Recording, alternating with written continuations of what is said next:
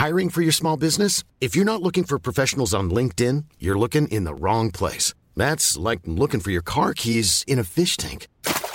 LinkedIn helps you hire professionals you can't find anywhere else, even those who aren't actively searching for a new job but might be open to the perfect role. In a given month, over 70% of LinkedIn users don't even visit other leading job sites. So start looking in the right place. With LinkedIn, you can hire professionals like a professional. Post your free job on linkedin.com slash people today.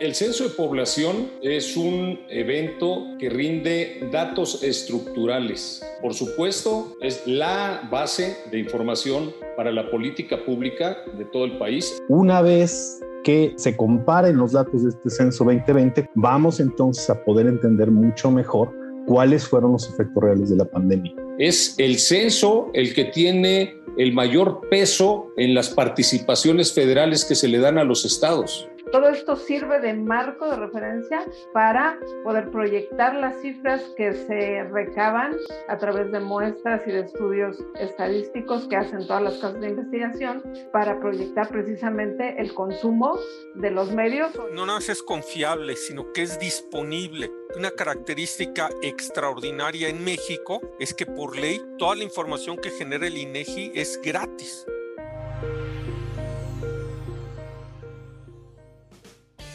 Neo, la voz del marketing, presenta.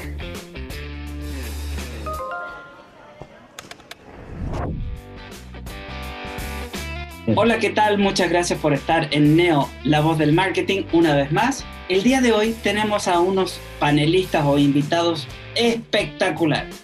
Tenemos aquí al lado izquierdo a Iván Castro, Muchísimas gracias antes que nada a Marce y a ti Francisco por la invitación. Estamos haciendo investigación de mercado desde hace aproximadamente 25 años. Yo soy actuario por la Universidad de las Américas en Puebla tengo un máster en estadística por la Universidad de Sheffield en Inglaterra. He trabajado para algunas agencias de investigación de mercados internacionales y nacionales y todo el tiempo hemos estado trabajando con datos de fuentes secundarias, INEGI, CONAPO, y todo esto nos ha permitido combinar la información que nosotros obtenemos de fuente primaria, es decir, a través de encuestas, para siempre tener la visión eh, gubernamental y de alguna manera apreciamos mucho el trabajo que realiza, por ejemplo, el INEGI. Consideramos que eh, la experiencia reciente del censo nos otorga una posibilidad infinita de entender mejor este país que es tan complejo. Entonces hemos estado trabajando en eso y eh, soy actualmente director de PQR Planning Quant.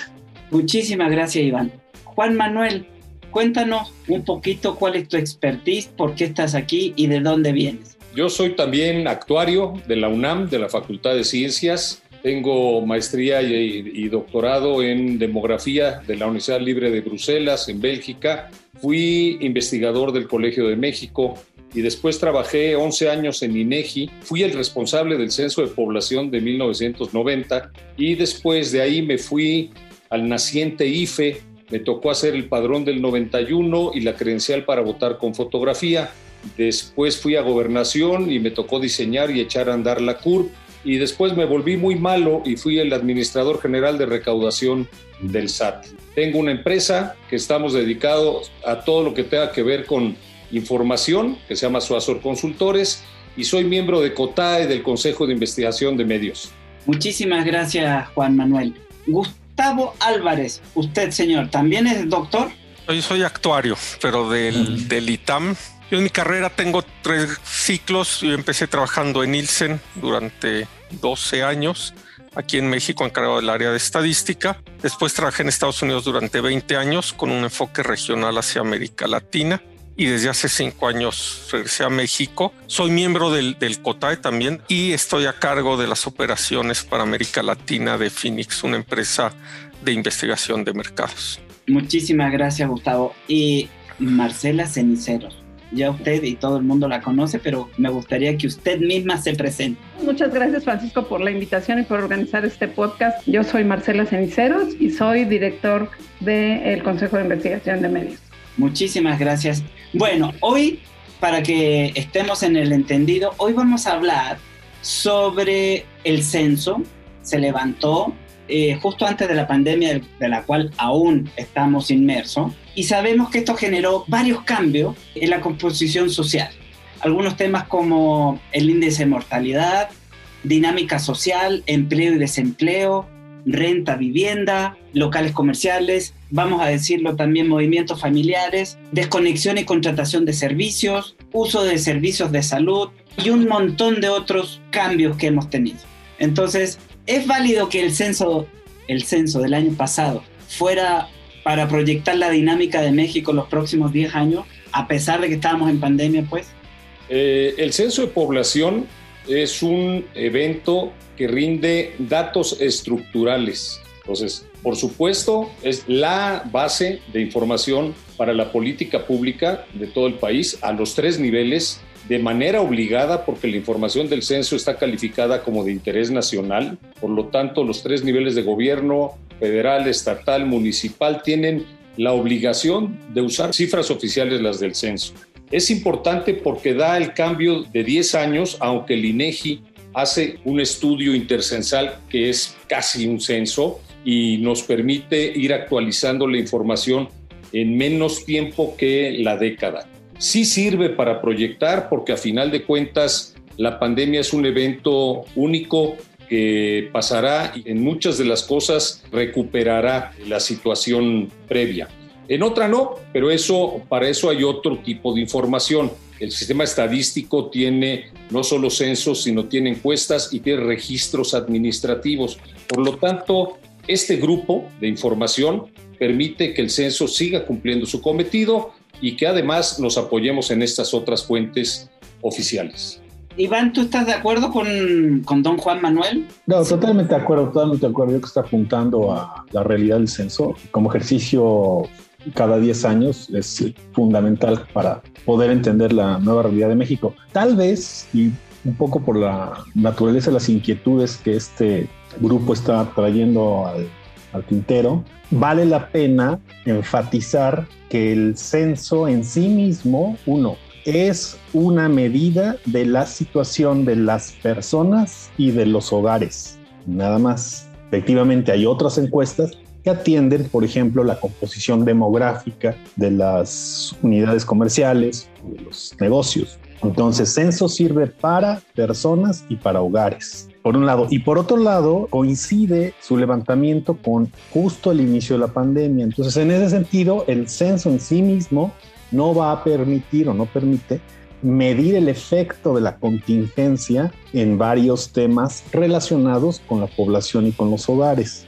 Pero una vez que se comparen los datos de este censo 2020 con, por ejemplo, la encuesta intercensal de la que hablaba Manolo, vamos entonces a poder entender mucho mejor cuáles fueron los efectos reales de la pandemia, pero sienta el mejor precedente de información a nivel poblacional y hogares justo antes de la pandemia. Entonces, en ese sentido es increíblemente valioso.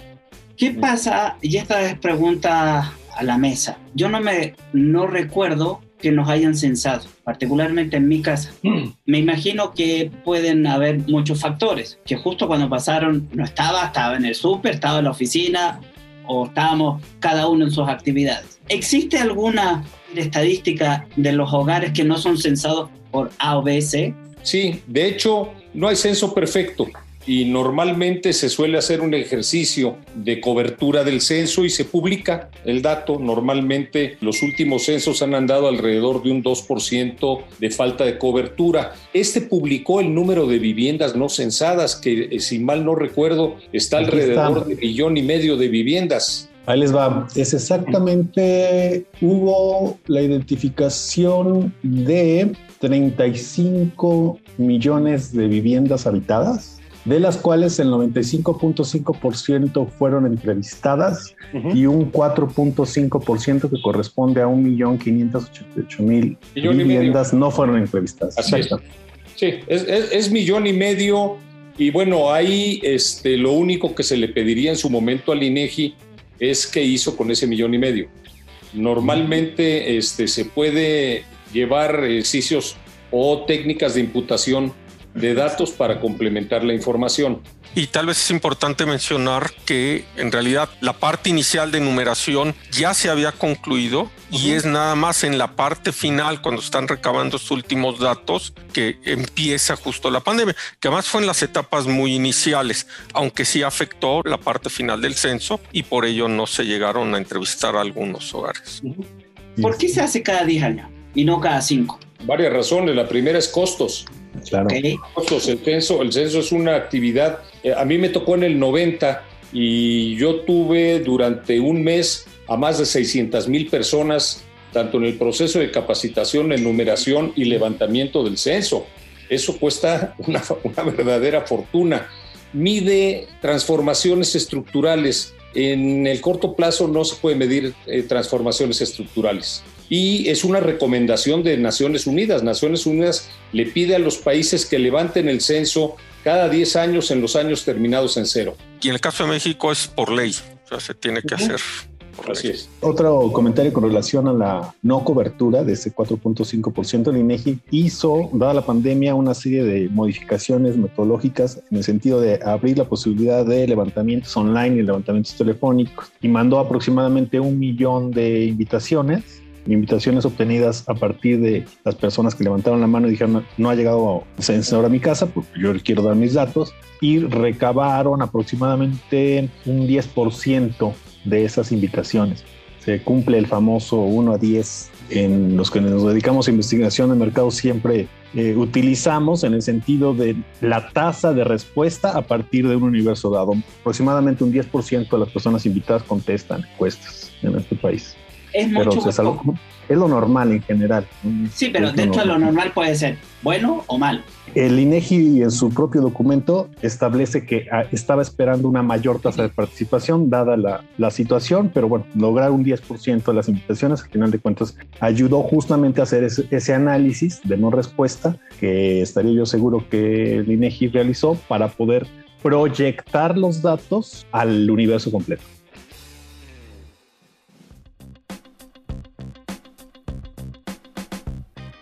Ahora, este estudio sirve para proyectar, pero principalmente, ¿qué estamos proyectando con este censo? Un avance tecnológico, un avance cultural, un avance social. ¿Qué se proyecta con el censo? Yo diría que antes de proyectar, lo que mide son las, las tendencias, los cambios en la década, los cambios en el último quinquenio. Por ejemplo, la migración que se mide en un término de cinco años entre la encuesta intercensal y el censo es un periodo perfecto para tener exactamente qué pasó en términos de migración, de natalidad, de fecundidad, de crecimiento poblacional. O sea, tienes una gran cantidad de variables que más que proyectar lo que te está dando es el cambio. Y los que estudiamos estadística, sabemos que la estadística es dos cosas, patrones y tendencias. Y aquí te da patrones y tendencias, ¿no? No proyecta, el censo no proyecta. No es en cuanto a una proyección, sino ese ajuste para resolver la no respuesta, ¿no? de tal manera que los resultados sean completamente nacionales. Pero en efecto, consiste y, y sienta las bases para hacer justamente una serie de comparaciones entre los diferentes años en los que se realiza el censo en muchos temas demográficos, es composición de edad. Sabemos que la pirámide poblacional se está elevando un poco más hacia las edades más altas, está dejando esa forma piramidal, se está recortando un poquito hacia abajo. Eh, También calcula una tasa de crecimiento promedio anual de 1.2 puntos. Esa es una tasa que ha venido a la baja. Es decir, hay indicadores efectivamente que México se está moviendo a comportamiento sociodemográfico como países con mayor nivel ah, de avance en términos tal vez económicos, políticos, etcétera. Ahora hay una característica muy particular en México. El INEGI genera información, genera información por los censos de población y económicos, tiene toda la parte de encuestas y tiene toda la parte también de registros administrativos, por ejemplo, la, parte de información de nacimientos y muertes. Pero la institución que en México hace proyecciones de población es el CONAP. O sea, el INEGI dice 2020 esta era la población y cualquier proyección a los siguientes años hasta que haya otro censo va, o sea, la, la institución que las genera es el CONAP. El INEGI nunca hace estimaciones de población. Déjame hacer otro comentario que yo creo que es importante. el censo tiene un proceso muy largo para poder construir el cuestionario. En mi caso, nos tardamos tres años en hacer el cuestionario. ¿Por qué?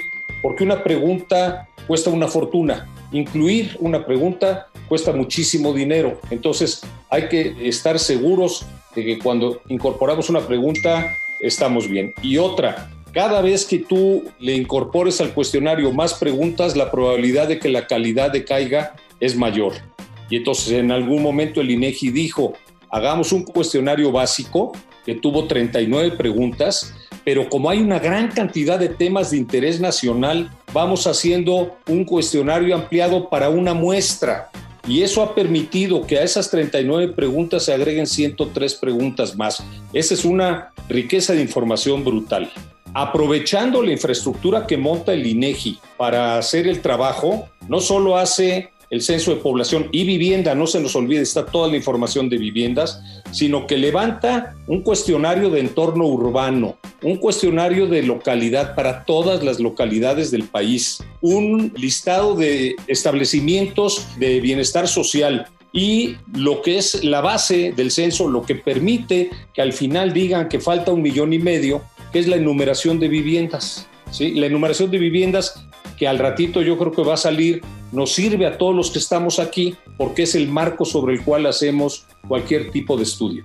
Esas son las grandes ventajas que en el tiempo que han venido ganando los censos. Ahí con todo lo que ustedes han comentado, con estas cifras, con estos números, permite de alguna manera ajustar políticas sociales del gobierno federal y de estados.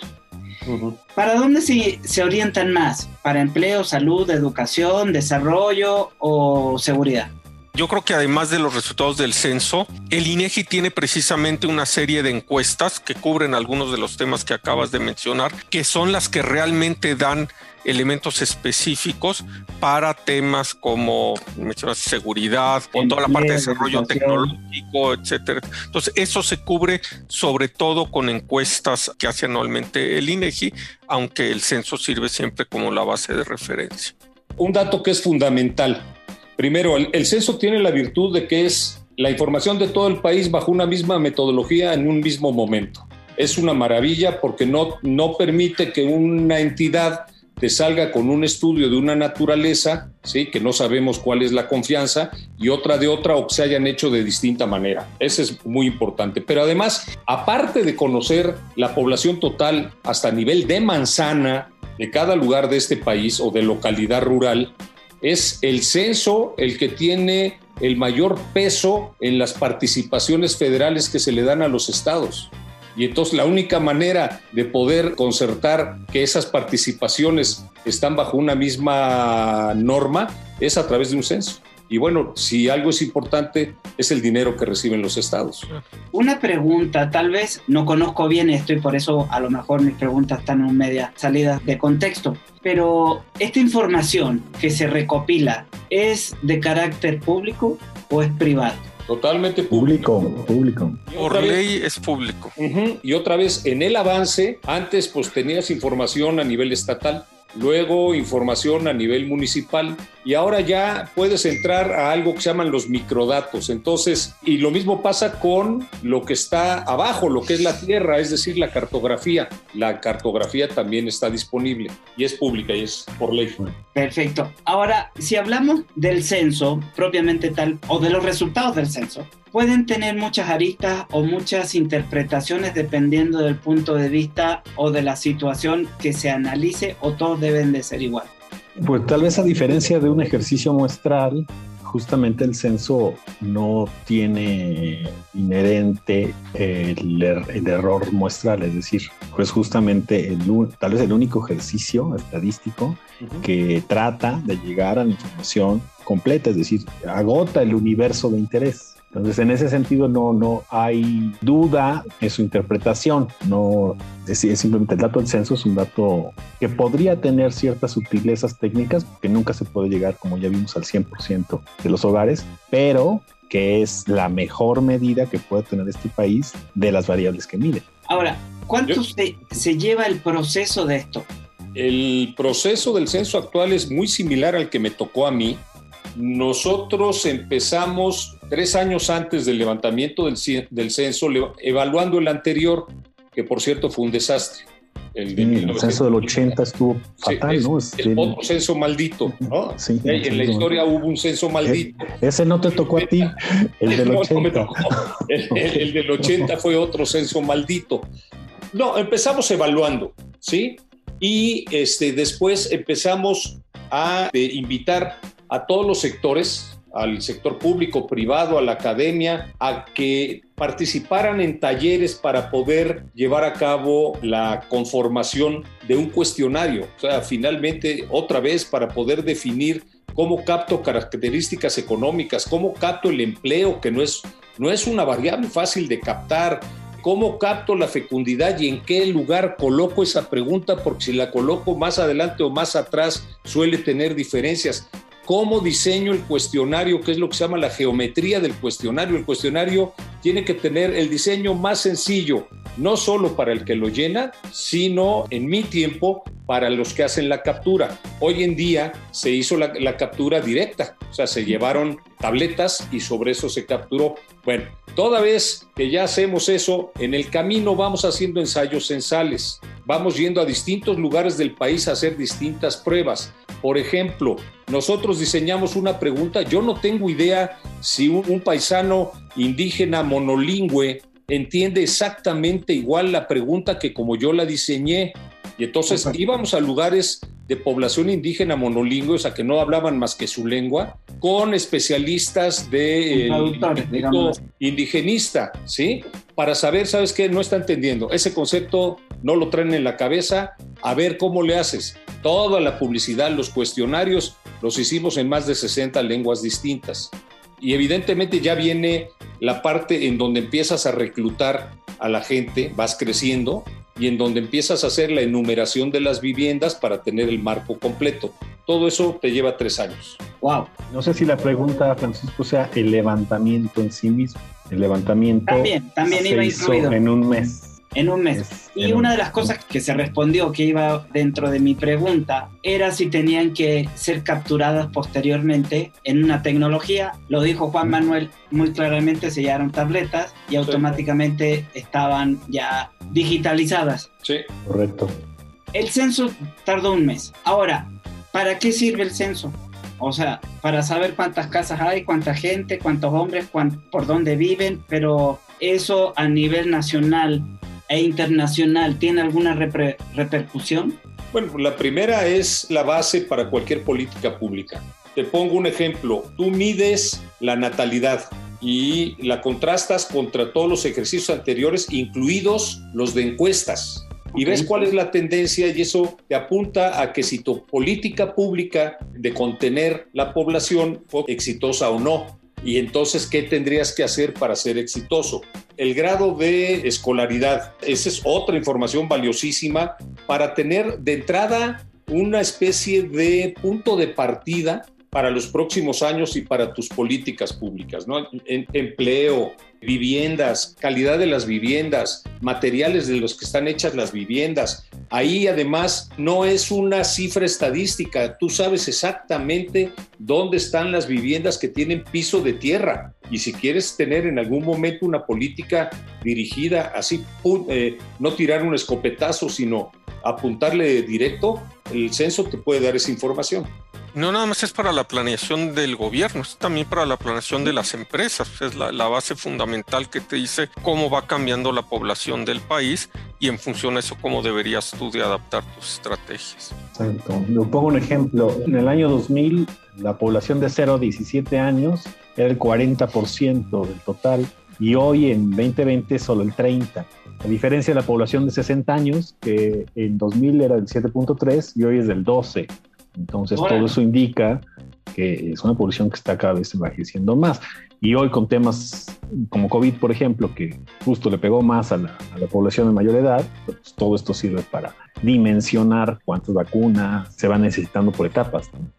Y volviendo a los ejemplos que pedías, imagínate que tú eres un fabricante de pañales pues el ver cómo va cambiando la población, sobre todo de uno o dos años, pues es fundamental para saber qué le va a pasar a tu negocio. Y otra que está en este momento en, uso. Yo participo en un comité en el Instituto Nacional Electoral que hace la distribución de los distritos. La Cámara de Diputados tiene 300 lugares para este, diputados que ganaron por la vía uninominal, por la vía de mayoría.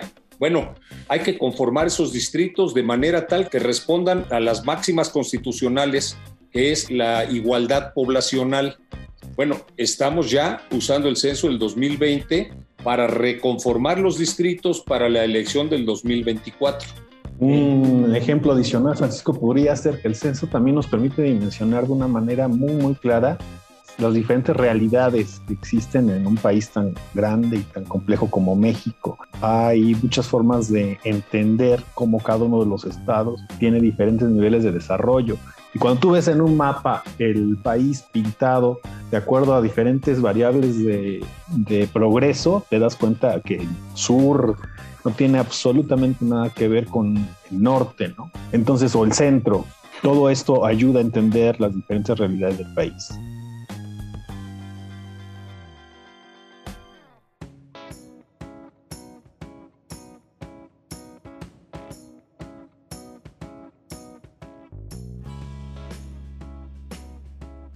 Ya estoy entendiendo un poco más sobre las políticas públicas y decir, bueno, quiero, necesitamos tener una carretera de norte a sur y de este a oeste para poder intercomunicar y qué sé yo. Entonces ahí empieza la labor de comunicación y transporte, otra de vivienda y de salud, lo entiendo perfecto porque sabemos que van a haber más viejitos, entonces tenemos que juntar más plata para poder solventar los gastos de personas mayores y así sucesivamente. Ahora, ¿quién debe o debería de hacer el análisis de estos datos duros? Todos. Este, pero no pensamos todos diferentes. No, pero finalmente, bueno, evidentemente habrá quien haga el análisis con algún sesgo que no le va a servir entonces para nada. Pero bueno, al interior de INEGI se hace análisis. En la academia, o sea, las universidades hacen análisis.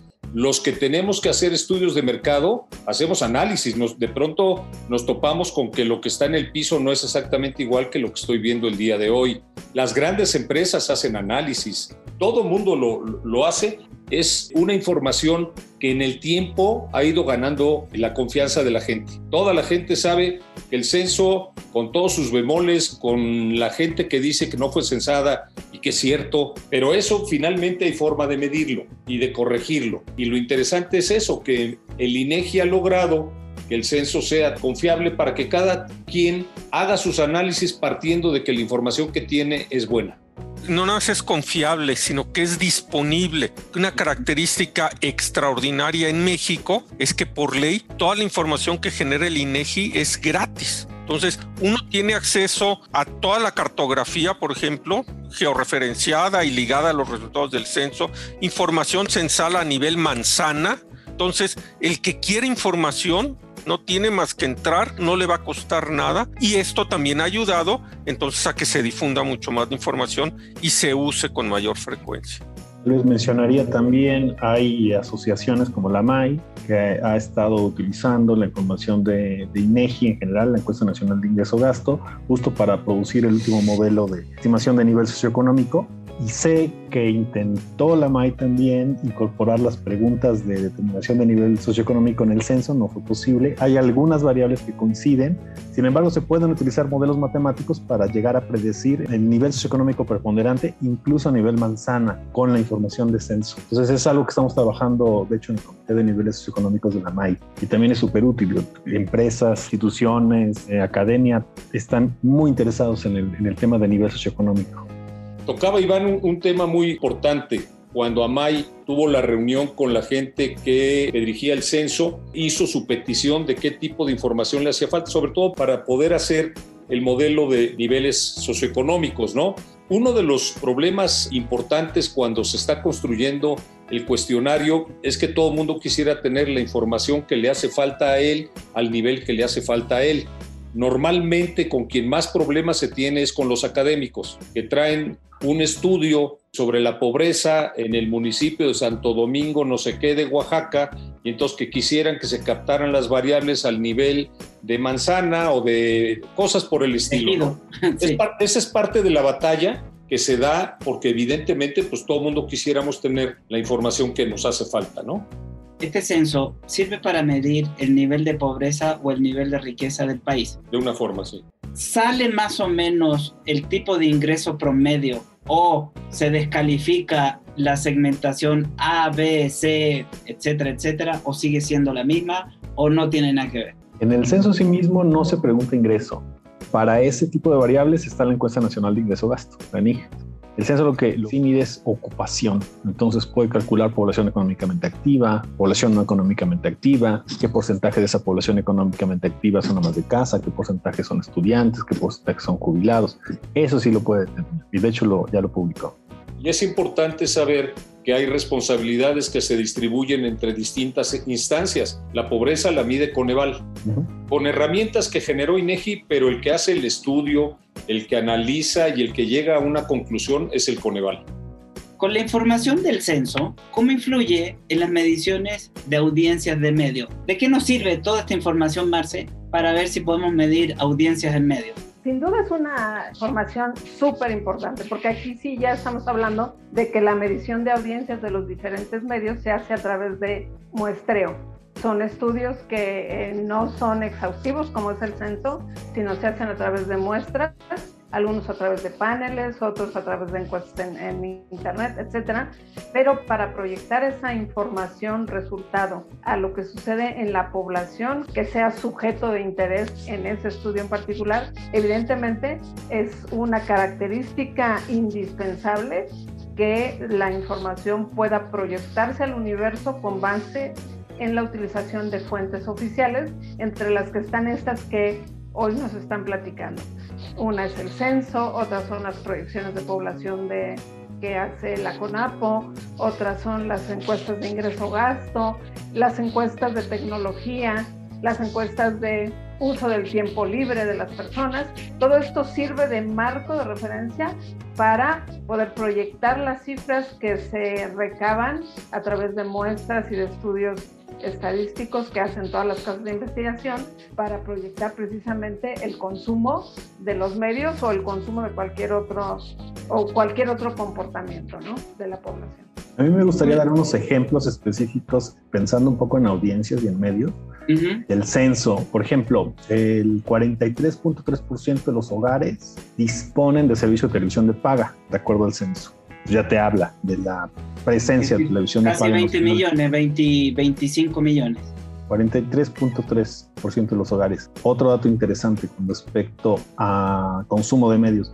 18.8% de los hogares tienen servicio de películas, músicas o videos de paga por Internet.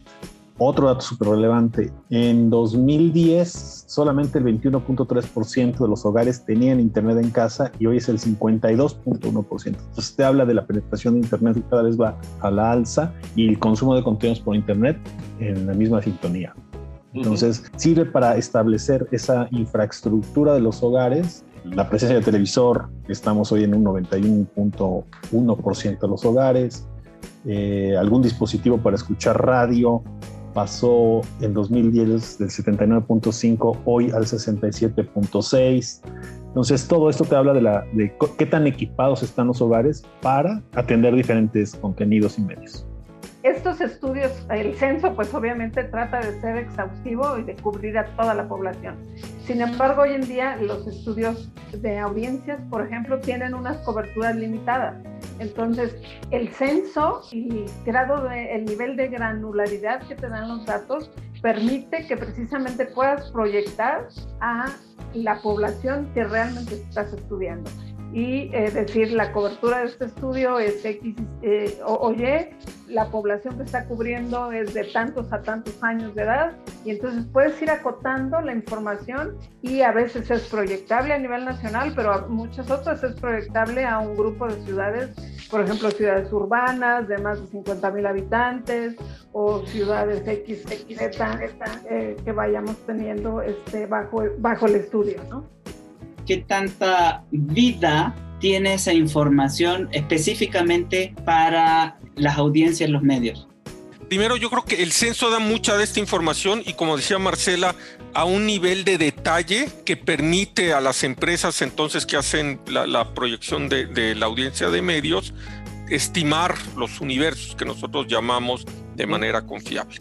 Ahora, ¿qué pasa en los años intermedios? En los años intermedios dependemos de estas estimaciones de población que hace el CONAPO, pero el CONAPO no necesariamente llega al nivel de detalle que se necesita. Y entonces muchas de estas empresas que se dedican a la medición de audiencias tienen que complementar la información con sus encuestas propias para ver datos que pueden ser particularmente relevantes para ellos, ¿no? El, acceso a televisión de paga o el sistema inclusive de televisión de paga que utilizan, etcétera, etcétera. Entonces siempre hay esta complementariedad, pero el censo marca un, un gran cambio en el sentido que es el momento en el que todos nos ponemos de acuerdo y sabemos cuál es la realidad.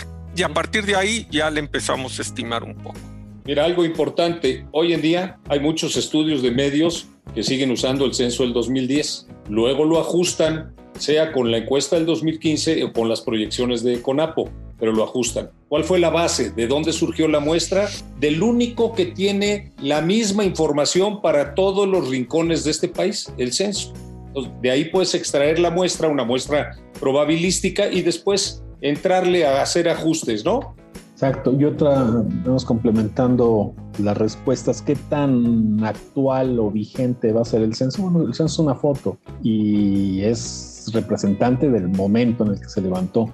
Evidentemente, la velocidad a la que diferentes variables se mueven, bueno, dependerá entonces de, qué tanto los porcentajes y promedios que el censo publica se mantienen a lo largo del tiempo, pero en general es una fotografía de lo, del México en el 2020. Una pregunta media futurista. ¿Creen que alguna vez podamos hacer un autocenso? Es decir, que cada uno se meta a un lugar y se, se autocense. Te platico qué es lo que hay en el mundo, cuál es la tendencia. Hay países que han logrado tener sistemas registrales, es decir, registros administrativos de carácter continuo, que ya no tienen que hacer censo. O sea, simplemente hacen un corte en su registro de población y con eso tienen para este, medir lo que, lo que tienen que medir. En México esa ha sido la tendencia, pero no estamos en condiciones. Lo que ha sucedido es que ha sido, o sea, se ha preferido ir cada vez captando más información a través de este, registros administrativos o de encuestas y de incorporar más temas en el censo de población. En teoría, en algún momento, si tuviéramos un registro de población que no tenemos, eso podría en su caso, junto con las encuestas, suplir un censo.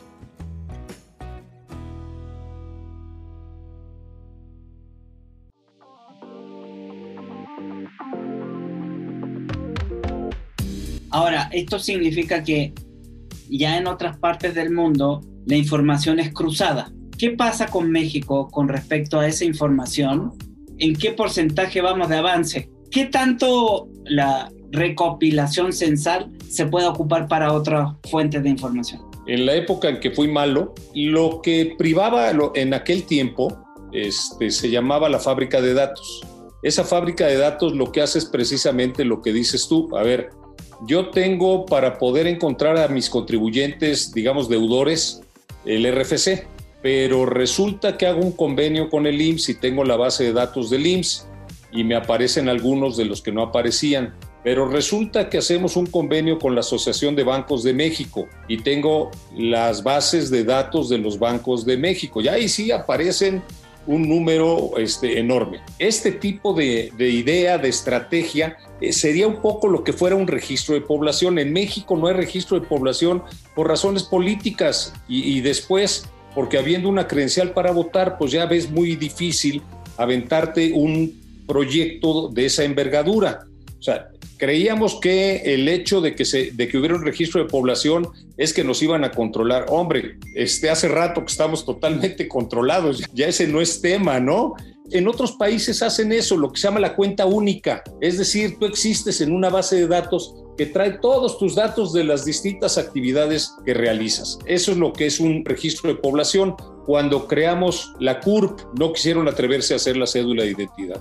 ¿Cuál es la brecha que habrá que solventar tecnológicamente de aquí al 2030? Yo creo que hay muchos frentes, ¿no? No solamente el tema de uso de dispositivos. Y idealmente tendríamos que llegar a un punto en el que efectivamente exista un solo, una sola base de datos que contemple todos nuestros movimientos, todas nuestras acciones y a partir de ahí ya no sea necesario la ejecución del censo. Pero somos un país que tiene todavía muchas tareas por realizar. El simple hecho de que el Internet no esté hoy en día en la totalidad de los hogares mexicanos, cuando ya impone restricciones. Entonces, vamos a tardar por camino, creo que está bien claro hacia dónde tenemos que movernos. Perfecto si nosotros tenemos acceso a toda esta data, es factible que yo me enchufe al centro de datos y pueda extraer la, la, data o la tengo que descargar y aplicarla en mi computadora. Puedes hacer lo que quieras, puedes extraer todos los datos o hay también herramientas muy amigables y muy adecuadas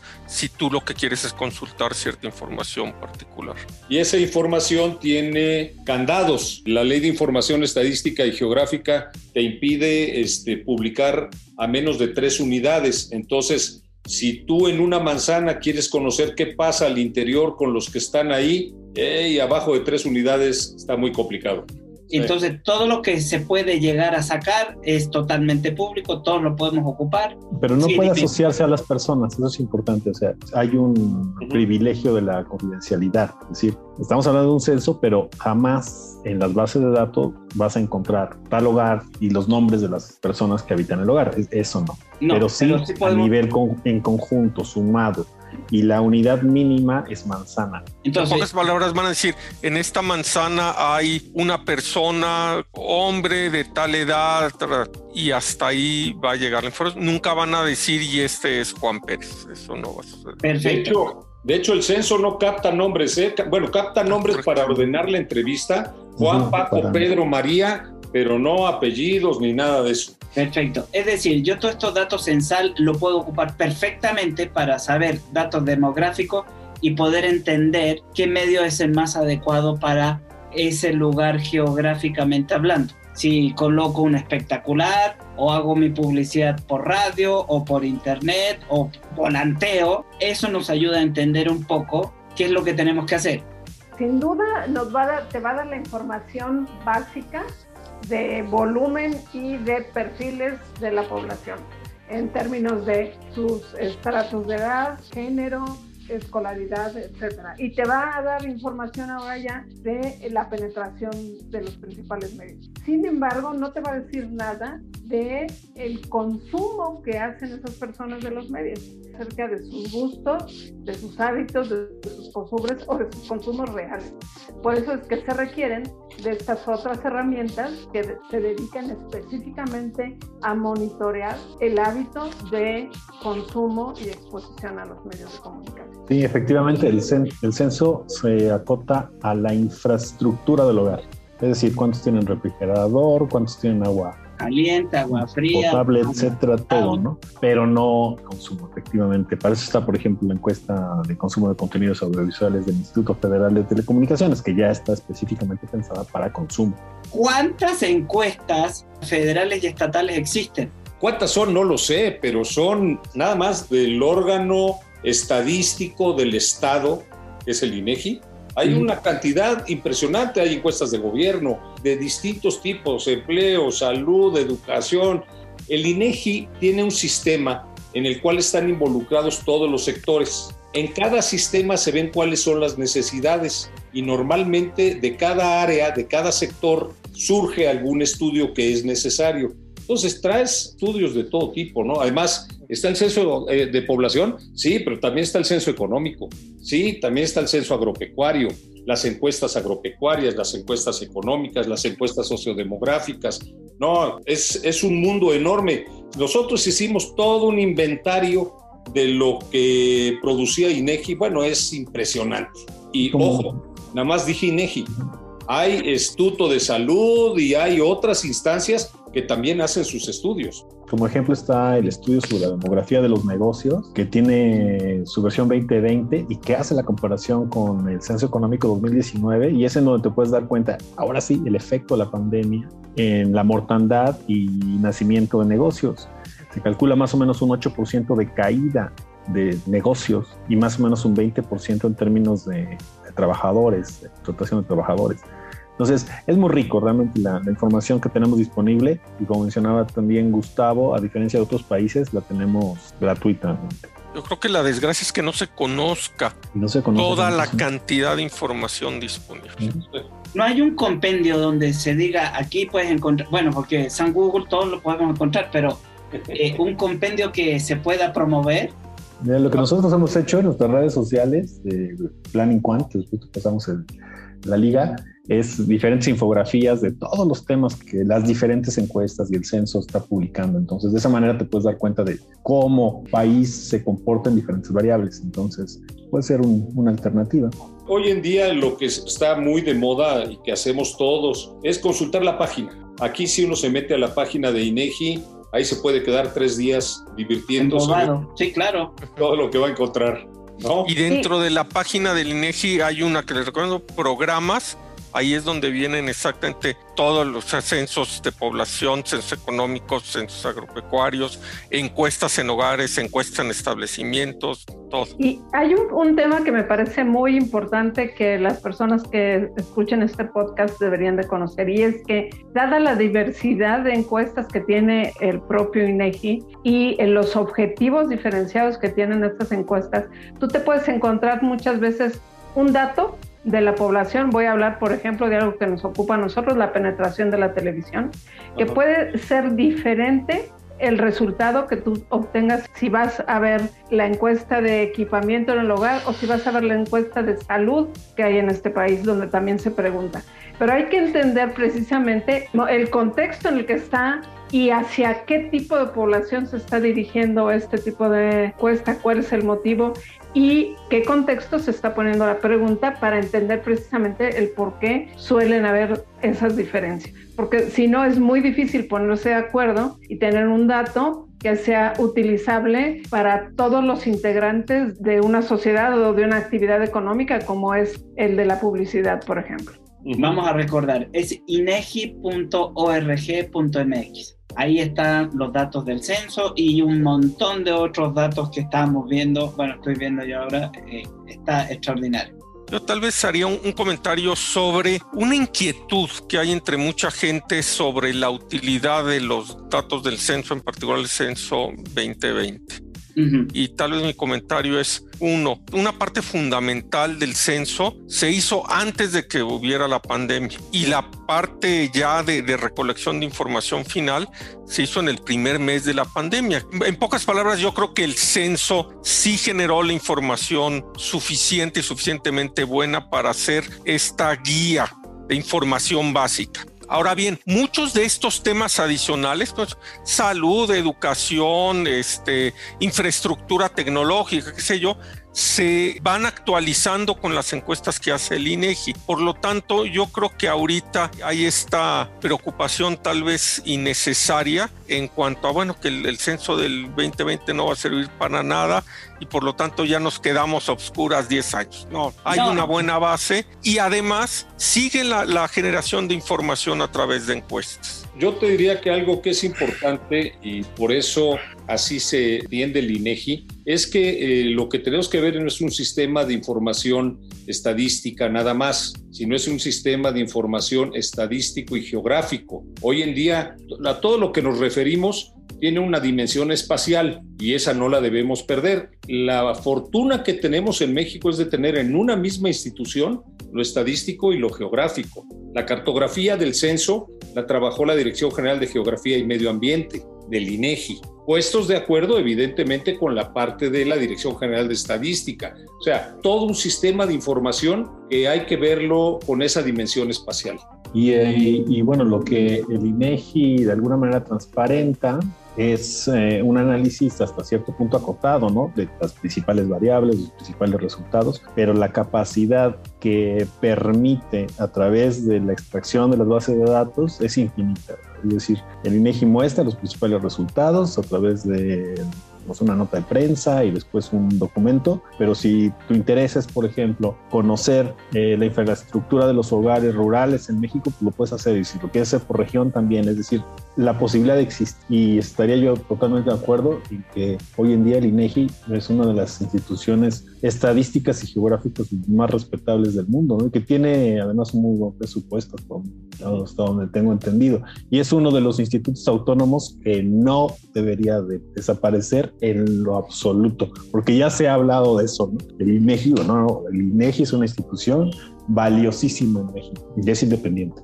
Es un instituto autónomo. Mira, tú que eres chileno, este, hay institutos muy acreditados. El INE, el INE chileno es muy acreditado. Y para no decir nombres, el vecino se desacreditó porque este, movió las cifras en función de lo que quería el presidente de la República y fue repudiado por todas las agencias internacionales. Al día de hoy no ha recuperado la credibilidad, ya no digamos al interior del país, sino hacia afuera. Eso con nosotros estamos tranquilos hasta el día de hoy, es una garantía este, que la información que se levanta es la información que se publica. De hecho, el INEGI antes de la pandemia tuvo que dejar de levantar algunas encuestas por falta de presupuesto. O sea, sí le recortaron el presupuesto y lo que hicieron entonces dejamos fuera algunas encuestas y continuamos con el resto del trabajo don Gustavo Álvarez, Juan Manuel Herrero, Iván Castro y Marcela Ceniceros, les agradezco infinitamente que hayan dedicado este tiempo al CIM y por consecuencia NEO para poder efectuar este, este programa. Muchísimas gracias por, por haber estado con nosotros. gracias a ustedes por la invitación. Gracias. Francisco, muchas gracias. Felicidades chicos, de verdad estuvo interesantísimo. Muchas gracias. Muchas gracias por su participación. Gracias. Nos volvemos a conectar la próxima semana en La Voz del Marketing en neocomunicaciones.com. Hasta la próxima.